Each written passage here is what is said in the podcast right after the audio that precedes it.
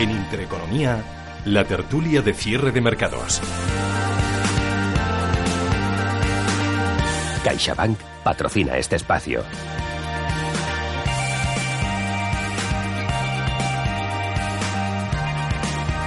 Bueno, espero que no os haga eh, ningún problema, no sea para vosotros un desajuste, porque la tertulia de mercados eh, los viernes la vamos a adelantar un poquito a las 5 de la tarde. Ya sabéis que a diario es de 5.35, un poquito antes de que finalice la jornada en Europa, hasta las 6 de la tarde. Los viernes tenemos un poquito más de tiempo, así que lo vamos a aprovechar. Eh, hoy, a la espera de que llegue el otro de mis invitados, está por aquí en el estudio Borja Gómez, que es director de análisis de Dunas Capital Inverseguros. Hola Borja, ¿qué tal? Muy buenas tardes. Hola, ¿qué tal? Buenas tardes. Que me contabas antes que recién, recién aterrizado, Recién ¿no? aterrizado. De las vacaciones. Llegué el martes y ya el jueves ya la primera en la frente, anuncio de tipos del BCE. Mm. Y bueno, todo el mundo con máxima expectación a ver qué era lo que decía Mario Draghi. Mm. Y, y bueno, los mercados, pues bueno, muy pendientes de todo lo que pueda hacer la- el Banco Central Europeo. Ahora da la sensación de que, de que la fecha de, de que la fecha en la que vamos a tener un poquito más de luz va a ser en la reunión de, en la reunión de octubre, ¿no? 26 de octubre. Eh, lo Eso que te has encontrado a la vuelta de las vacaciones, eh, dime si falló eh, en, el, en el diagnóstico. So- ¿Es dólar más débil o un, un euro más, eh, más fuerte? Sí. Eh, tipos bajos, bolsas más baratas, un petróleo también más caro. Sí, en términos generales, básicamente la, la radio- la- radiografía es esa, ¿no? Eh, tenemos un escenario donde quizás se han ido juntando, pues bueno, varios elementos que han hecho que la incertidumbre de los mercados, pues bueno, creciese un poco, ¿no? Aumentase un poquito. Todo lo que puede ser la acción de, de los bancos centrales, el BCE en el día de ayer, aunque bueno, el, paquete o el anuncio importante va a ser en, va a ser en octubre. Eh, luego lo que pueda hacer la, la Reserva Federal en, en la reunión de septiembre. Toda la incertidumbre que rodea, que rodea al, al gobierno estadounidense, al gobierno de Trump, da la sensación de que bueno, no, no le dura un consejero más de una semana, ¿no? Eh, y luego, bueno, pues toda la incertidumbre también geopolítica con la tensión con Corea del Norte y demás, ¿no? Entonces, bueno, todo eso de alguna manera ha ido incidiendo. Pero bueno, el contexto general eh, macroeconómico en sí sigue siendo bastante similar. Crecimiento moderado, lecturas moderadas tirando a bajas de inflación y, bueno, escenario de tipos en un contexto, digamos, en una visión a medio largo plazo, pues estructuralmente bajos. Ujú. Ya está con nosotros también Juan Manuel Vicente Casadeval. Hola, Juan Manuel, ¿qué tal? Muy buenas tardes. Buenas tardes. ¿Qué tal todo? Muy bien. Bien, eh, ¿a punto de prender el viaje el fin de semana o qué? ¿Preparando? Correcto, claro, porque correcto. me decía una persona, eh, una persona del equipo, me ha preguntado si puedo ir de Sport. Mira, la, la radio, lo, lo bueno que tenemos precisamente es que nadie nos ve. Además, vosotros siempre vais correctamente, porque para vos, que me entienda todo el mundo, todos los oyentes, ¿eh? cuando dicen que sí pueden ir, eh, o sea, que se pueden dejar el uniforme en casa y, y- y venir como un día cualquiera, vienen también impecablemente vestidos, ¿eh? como debe ser, como debe ser. Bueno, gracias. Bueno, estábamos hablando un poco de lo que se había encontrado Borja Gómez eh, a la vuelta de las vacaciones, que él también las tiene ya todavía muy recientes. eh, ha sido un poquito dura la incorporación. Hacíamos un diagnóstico. Empezaba ya a tocar, claro, evidentemente el tema del Banco Central Europeo. Pues nada, eh, contarme un poquito, eh, Juan Manuel, ¿qué, qué hemos sacado en claro de, de esa reunión del Banco Central Europeo? Pues no mucho, excepto que eh, quizás con respecto a el último evento ¿no? en, en Jackson Hole eh, sí que se ha mostrado preocupación por, por la cotización del euro dólar. Eso es nuevo porque estaba negado solo hace 10 días antes. Y otra es que mm, la política acomodaticia puede no solamente continuar, sino que si los datos buenos o relativamente buenos que hemos visto en la zona euro en estos últimos meses o trimestres cambiaran, pues ha dejado la puerta abierta a más estímulos, no a reducirlos, sino incluso a más estímulos. Luego, para mí la conclusión final es que los tipos probablemente, desde un punto de vista de inversión, que era una preocupación que existía en el mercado hace solo unos meses, pues no es tanta preocupación que está un poco en línea con lo que hemos venido comentando, porque para mí el ciclo de inflación también, tanto al otro lado del Atlántico, en Estados Unidos, como en Europa, cambió hace unos meses. Sí que había habido un ciclo de inflación alcista. A partir Eh, de mayo, más o menos, es cuando se, se Sí, viene otra vez un exacto. Todo este tema de la reflación, y yéndonos más atrás, parecía que íbamos a un ciclo de inflación alcista y yo creo que estábamos, pero ha durado muy poquito y yo creo que se está claramente dando la vuelta hasta el punto de que creo que se puede afirmar, siempre con cautela, pero creo que se puede afirmar que ya hemos comenzado un ciclo de inflación bajista y no partimos de un nivel muy alto. Y yo creo que pone, pone, pone de relieve que tenemos un problema estructural que nadie quiere atacar y, y, por eso estas políticas acomodaticias que se eternizan en el tiempo. ¿no? cualquier excusa es buena para, para mantener los tipos bajos y mantener la compra de bonos, etcétera, ¿no? Sí, en última instancia, eh, si tenemos que hablar de tipos estructurales, ¿a qué tenemos que atender principalmente? A crecimiento potencial de las economías. Y el crecimiento potencial de las economías desarrolladas pues ha ido disminuyendo a lo largo de los últimos años, con lo cual de forma inexorable te lleva a un contexto de tipos bajos. ¿Por qué? Porque el tipo neutral cada vez va a estar más bajo, con lo cual eso te va a precipitar, te va a generar presión a la baja sobre, sobre los tipos de interés. Respecto a lo que es la reunión de, del BCE, yo diría dos cosas. En primer lugar, el tupper está ahí. El tapering yo creo que, es algo que, se, va, a producir, salvo, salvo que haya un efecto, un comportamiento excepcionalmente negativo de, los activos. No tanto porque el contexto macro favorezca hacer un taper, con una lectura de inflación subyacente en la zona euro del 1,2%, yo creo que nadie estará, eh, todo el mundo estará de acuerdo que eso no es un contexto de inflación normalizada más que nada, por si se hace el tupper es por, por factores puramente técnicos. ¿no? Cada vez, eh, pues bueno, al BCE cada vez le va a costar más alcanzar esos 60.000 millones de euros al mes que tiene que introducir en el sistema. Con lo cual, eh, es algo que, que, bueno, que de alguna manera se va a realizar, salvo, ya digo, que haya un escenario de, pues bueno, de, risk-off muy fuerte, de un sell-off muy fuerte dentro de las bolsas, y en ese caso, pues lo más probable es que, pues bueno, que se opten por, pues por opciones un poco más imaginativas para tratar de mantener ese nivel de compras de 60.000 millones de euros al mes. Ahora, ahora seguimos tocando el tema del Banco Central Europeo, que me interesa sobre todo también lo último que cuenta hoy la agencia Reuters, que dice que hay un acuerdo prácticamente total en el camino a seguir, pero yo es que creo que, igual que yo, mucha gente que te acaba de escuchar, Juan Manuel también, ¿eh? Eh, supongo que habrán dado un pequeño bote cuando has dicho que tú lo que lo que esperas es un, ciclo inflacionista bajista. Eso eh, eso quiere decir menor consumo, menos crecimiento, menos inversión. evidente, menos resultados empresariales.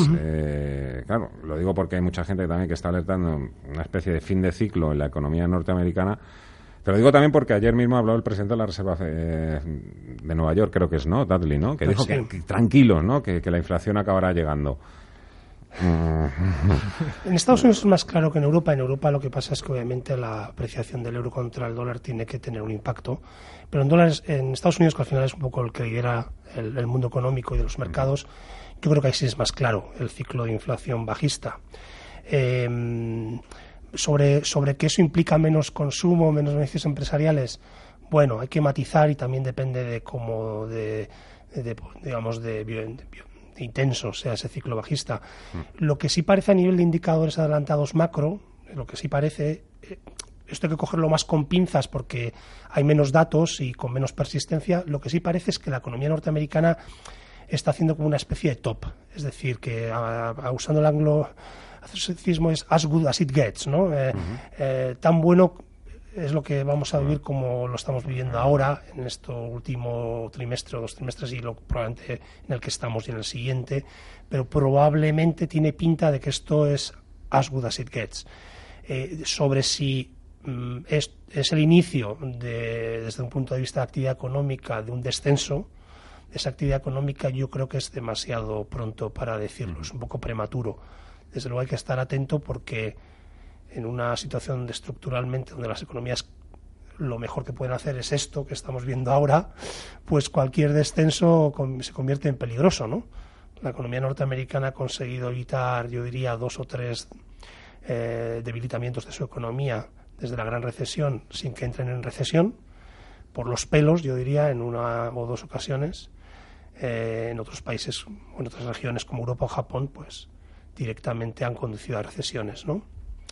Eh, y esto obviamente tiene un impacto en los activos de riesgo, o sea, básicamente en acciones y bonos con cupones altos deberían de, sufrir. Pero, como digo, yo creo que es muy pronto probablemente en los próximos meses tendremos más visibilidad sobre se necesita se necesita un poco más de un poco más de luz no los indicadores adelantados efectivamente no, no están trasladando señales eh, negativas de por sí, pero sí que es cierto que ha habido una corriente positiva que poco a poco parece que ha entrado en, una, un escenario de cierta fatiga. ¿no?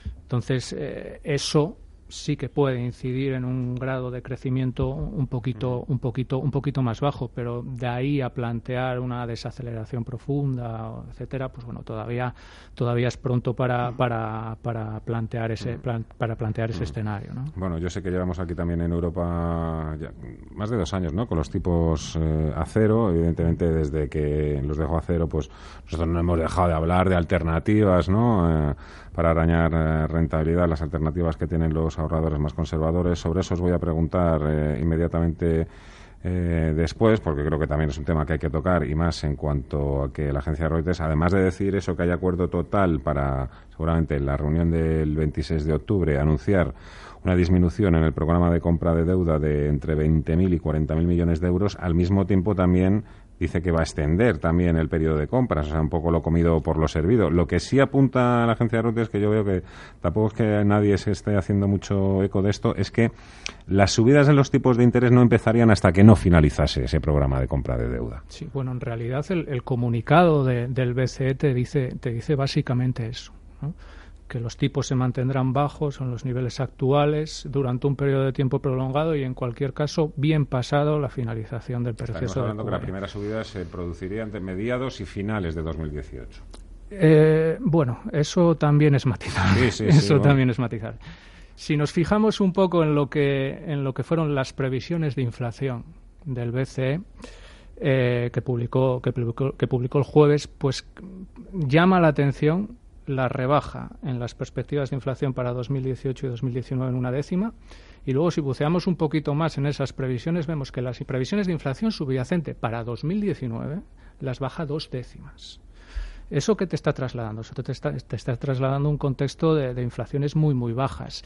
En un escenario en el cual, pues bueno, tú vas a necesitar seguir, vas a continuar con necesitando un escenario de, rentabilidades muy reducidas, porque en última instancia también hay que tener en cuenta, pues bueno, que estamos ante un crecimiento bajo, con lecturas bajas de inflación, con un apalancamiento muy elevado, con lo cual eso tampoco lo puedes olvidar, tampoco te puedes liar a subir tipos de forma muy alegre, porque eso en última instancia va a tener un efecto exponencialmente más negativo sobre la economía. Yo creo sinceramente que para ver la primera subida del tipo de depósito por parte del BCE, lo más probable es meternos prácticamente en 2019.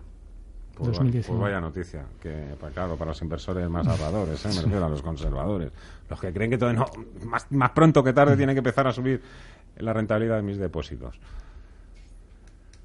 Eh, son los depósitos, sí, los, ahorradores, sí, lo tienen complicado. El, sobre todo, bueno, el ahorrador de perfil muy conservador, que mm. no puede soportar eh, ninguna minusvalía o apenas ninguna minusvalía, ¿no? que está habituado a los depósitos a plazo, donde le pagaban un tipo de interés y a los 12 meses eh, recibía en cuenta el importe del principal de ese depósito.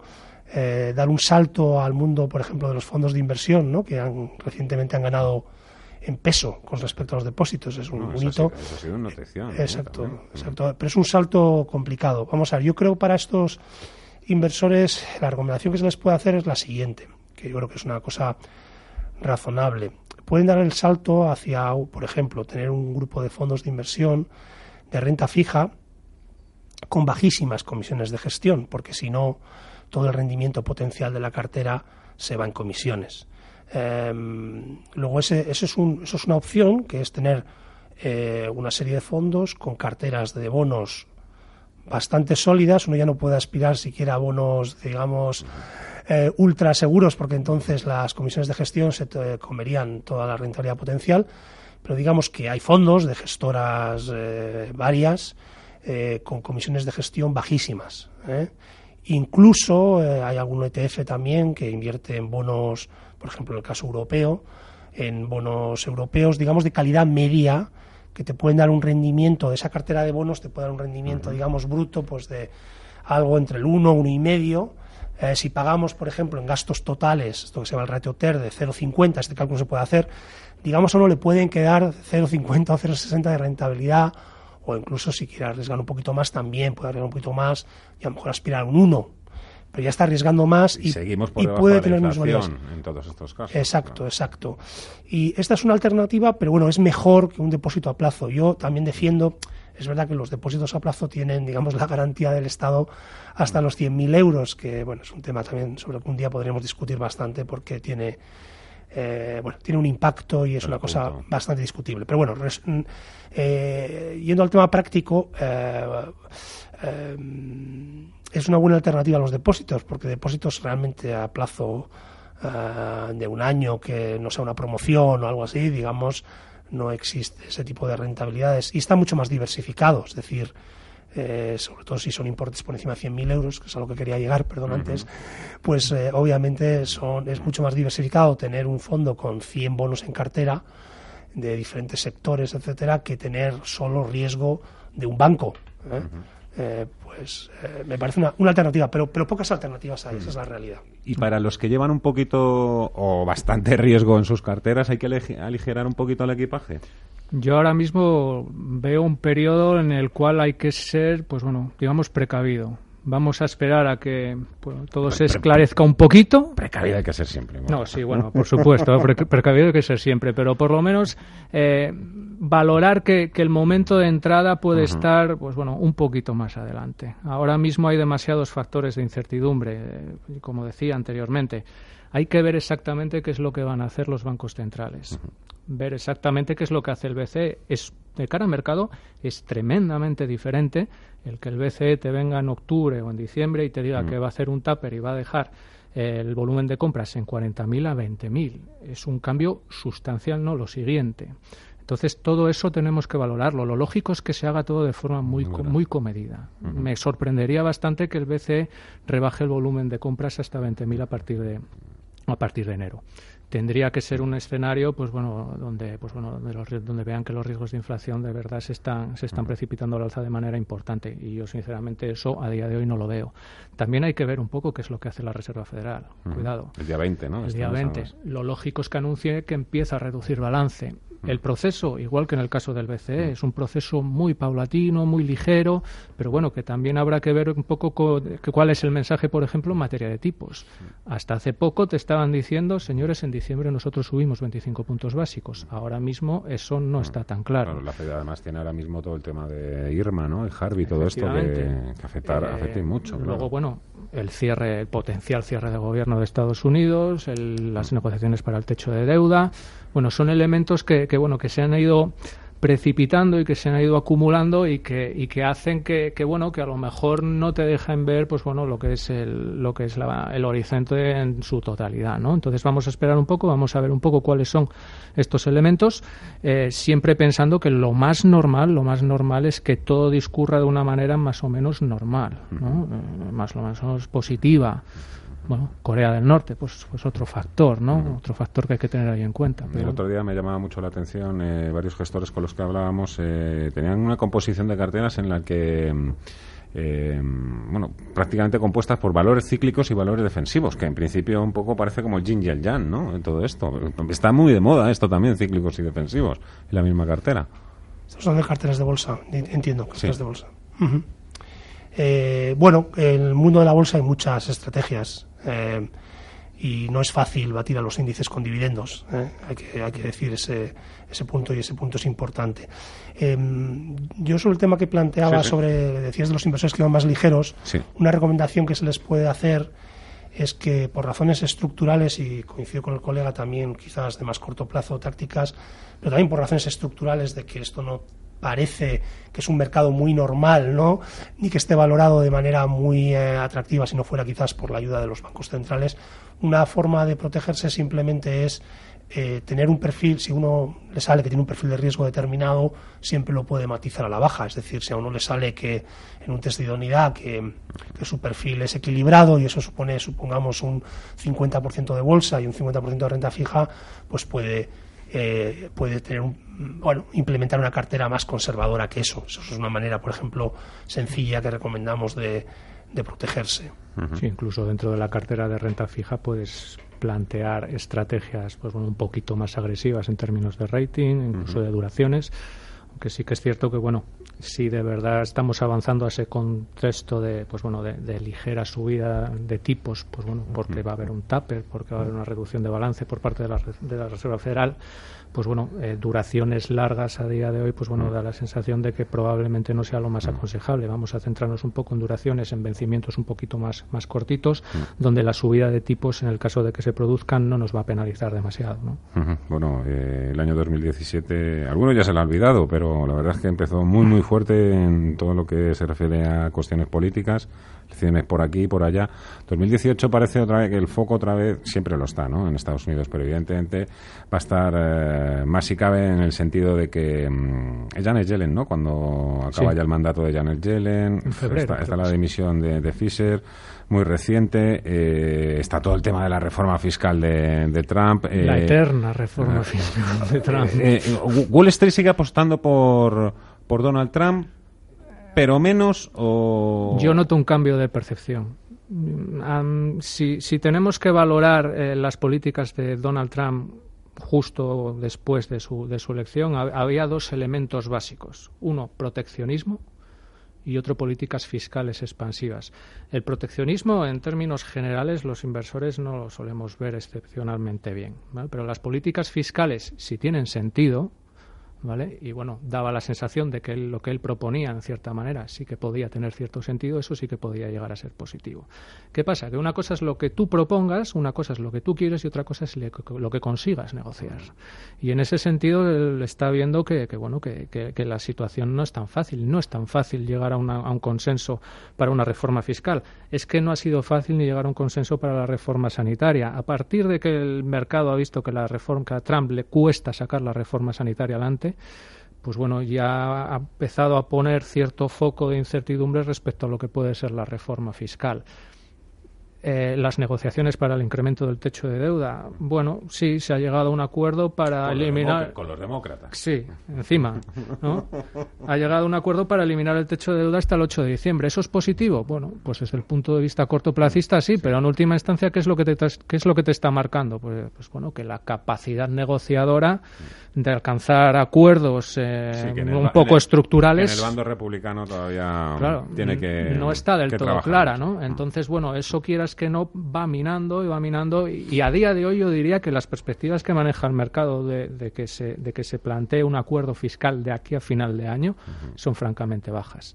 ¿Eso que te plantea? Riesgo asimétrico si todo el mundo está pensando que va a, que va a pasar una cosa, el riesgo que pasa, ¿qué es? ¿Cuál es? Que suceda lo contrario. Pero sinceramente es bastante, es bastante complejo. Yo, yo lo veo bastante complejo que esto vaya a pasar. ¿eh? Sobre ese riesgo asimétrico, yo diría que con Trump hay que tener en cuenta que él tiene una agenda personal, eh, muy personal, eh, de sus intereses personales, ¿no? está, por supuesto, dispuesto a negociar con los demócratas la eliminación del techo y poner un programa de gasto público en infraestructuras, algo que en Estados Unidos realmente se necesita, por un lado, y hay un gran apoyo por parte de muchos lobbies y muchas empresas, incluso dentro del bando republicano. Yo, luego, yo no descartaría ese riesgo asimétrico del que habla el colega, no lo descartaría. Es decir, y eso tendría un impacto, por supuesto, en principio en los tipos de interés eh, de largo, que yo no, no lo veo como un riesgo muy grande, la subida de los tipos de largo. Eh, más bien veo los tipos de largo a la baja, eh, un poquito lo que han venido haciendo en las últimas semanas, me parece más la, tendencia más probable, y esto lo que haría es acelerarlo. Luego, yo creo que el riesgo, el riesgo, ese riesgo existe, que puede ser un riesgo positivo a corto plazo, claro. Eh, a corto plazo puede ser un riesgo positivo para los mercados, me refiero. la cuestión es si queremos seguir inflando burbujas de manera indefinida. y esto es lo que más me preocupa. Vuelvo a lo mismo. Yo creo que estructuralmente por muchos temas, las economías de los países desarrollados están en un proceso de reestructuración y no me gusta lo que estoy viendo ni las medidas que se están tomando. Es como el que esto de, pegarle la patada a la lata, que venga el siguiente, ¿no? Y, esto, y en estas estamos. Y, y esto es preocupante, a lo mejor no para el próximo año, no para los próximos tres, porque podemos seguir estirando el chicle de manera semi-indefinida, pero en algún momento habrá que rendir cuentas. Yo creo que esa espada de Damocles la tenemos en todo momento sobre nuestras cabezas y por eso recomendamos prudencia, a lo mejor perfiles de riesgo mm. inferiores a los que debemos de tener o incluso opciones de inversión que van a no ganar nada, pero que son una, una cobertura si, si escenarios negativos se, se producen. ¿no? Hay, hay un elemento adicional que también hay que tener en cuenta, aunque eso ya sí que no sería muy cortoplacista ni muchísimo menos, y es los posibles avances que pueda haber respecto bueno, a una unificación ya de una vez por todas eh, total de la zona euro, ¿no? Estamos hablando ya no solo de, pues bueno, de una, de una unificación en materia de política monetaria, sino también en materia de política fiscal, que se puedan, que se puedan dar avances en ese sentido. Da la sensación de que, de que bueno, de que ha habido una pequeña corriente, sobre todo después de la, de la elección de Macron como presidente, como, como primer ministro, como presidente de, de Francia, en favor de eso. Habrá que ver un poco a partir de las elecciones de, Alemania, ver un poco cómo discurren, pero sí que es cierto que poco a poco, muy poco a poco, demasiado poco a poco probablemente, sí que es cierto que, que da la sensación de que se, va, se van viendo avances en este sentido. Si eso se produce, eso sí que sería francamente positivo. Bueno, de momento yo lo que tengo que hacer es en cuatro minutos eh, es eh, contar los cierres en Europa. La verdad es que la semana ha sido bastante nefasta. En el caso del IBEX 35, 10.122 puntos ahora mismo. Eh, vamos a entrar ya en periodo de subasta. Hoy prácticamente sin cambios, pero desde el lunes pues nos dejaremos un 1,5, entre un 1,5 y un 2, no sé exactamente. Enseguida vamos a hacer el cálculo. Juan Manuel Vicente Casadeval, Casadeval EAFI y Borja Gómez, director de análisis de Dunas Capital Inverseguros. ha sido un placer, me lo pasa muy bien aprendido también mucho, que es lo importante. Espero que a nuestros oyentes también les haya gustado, así que estáis invitados cuando queráis a volver. Muchísimas gracias. Muchas gracias. CaixaBank ha patrocinado este espacio.